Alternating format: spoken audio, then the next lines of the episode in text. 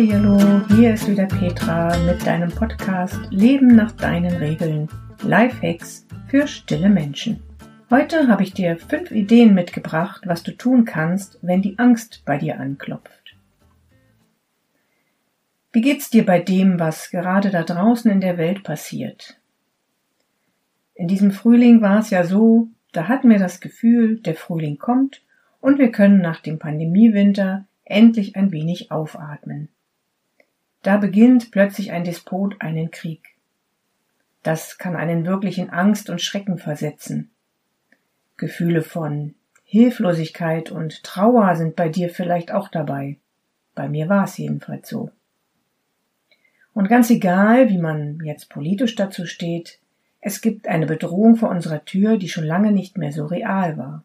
Und da ist es ganz normal, dass wir vielleicht auch erstmal in Entsetzen und Schockstarre verfallen. Aber da musst du nicht bleiben. Zwischen gelähmt und Handlungsunfähigkeit auf der einen Seite und Business as usual auf der anderen Seite gibt es eine ganze Bandbreite an Möglichkeiten, wieder in deine Kraft zu kommen. Was also kannst du tun, wenn du Angst hast und vielleicht gerade nicht weißt, wie es weitergehen soll?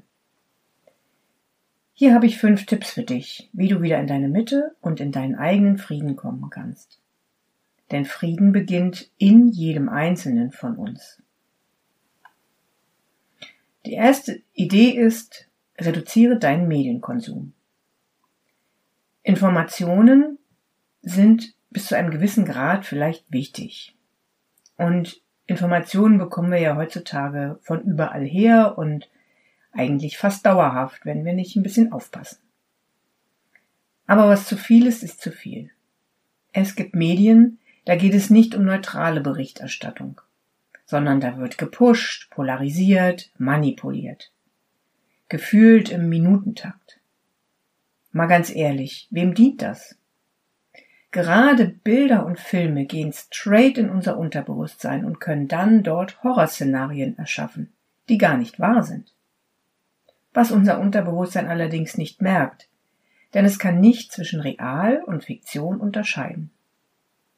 So bekommst du im schlimmsten Fall eine Art Dauerangst und lebst im ständigen Stressmodus. Vielleicht kennst du das ja auch. Willst du nicht ganz auf Informationen verzichten, dann nimm dir am Tag ein oder zweimal bewusst Zeit dafür.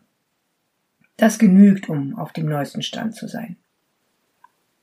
Bei stündlicher oder noch kürzerer Berichterstattung ändert sich meist nichts Gravierendes.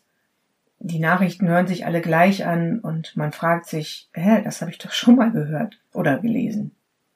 Und wenn sich doch etwas ändert, was gravierendes, dann wirst du es schnell genug mitbekommen. Tipp Nummer zwei: Fühle und benenne deine Gefühle. Und sprich sie aus oder schreib sie auf, male ein Bild dazu, bewege deinen Körper, um dich abzureagieren, zum Beispiel mit Tanzen oder Holzhacken. Wut, Hilflosigkeit, Trauer, tu nicht so, als wären sie nicht da sondern gib ihnen Raum. Sonst greifen sie dich von hinten wieder an. Gefühle sind oft wie kleine Kinder. Sie wollen gefühlt und wahrgenommen und vor allem auch ernst genommen werden. Aber in deinem Haus bist du die Chefin, der Chef. Und du bestimmst, wann es genug ist.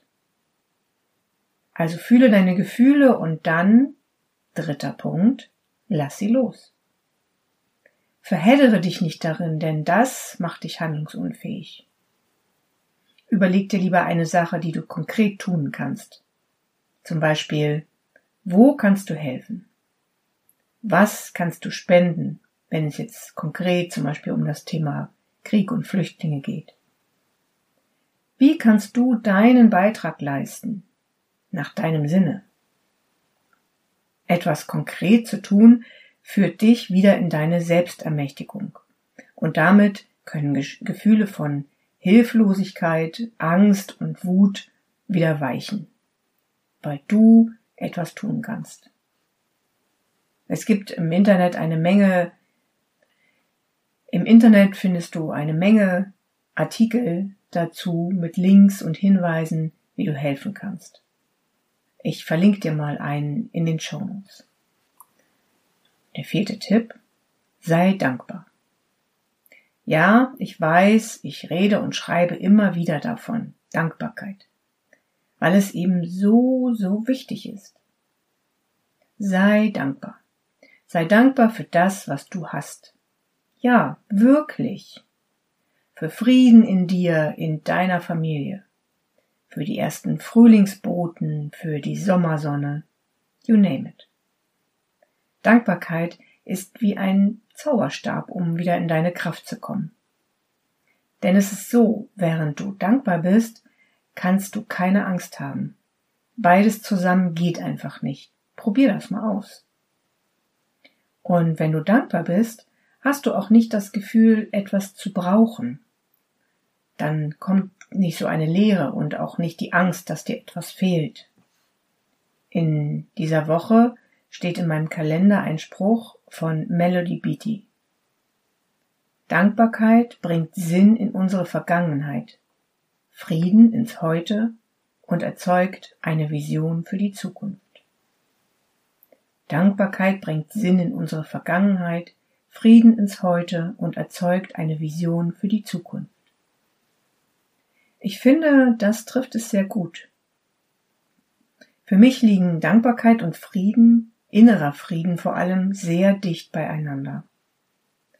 Nähren wir also die Dankbarkeit in unserem Leben, nähren wir auch den Frieden. Erstmal in uns und damit auch im Außen.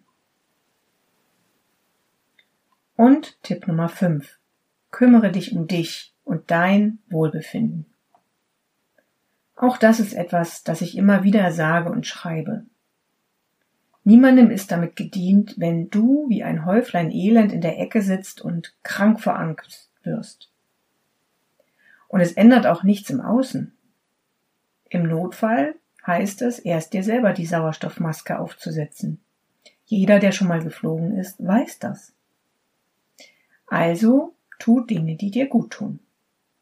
Tanz, sing, kraul die Katze, drück dein Kind, hm, vielleicht nicht zu dolle, Nimm ein Bad. Mach deinen Job. Und zwar alles ohne schlechtes Gewissen. Und wenn die Angst kommt, beginnst du wieder von vorn. Das waren meine fünf Tipps, was du tun kannst, wenn die Angst kommt. Tipp Nummer eins: Reduziere deinen Medienkonsum. Tipp Nummer zwei: Fühle und benenne deine Gefühle. Tipp Nummer drei: Lass die Gefühle los. Tipp Nummer vier: Sei dankbar. Tipp Nummer fünf: Kümmere dich um dich und dein Wohlbefinden. Ich hoffe, da war jetzt etwas dabei, was du für dich mal ausprobieren und umsetzen kannst, auf das du in die nächste Zeit ohne Angst und voller Vertrauen gehen kannst. Ich wünsche dir eine gute Zeit und bis zum nächsten Mal. Alles Liebe, deine Petra.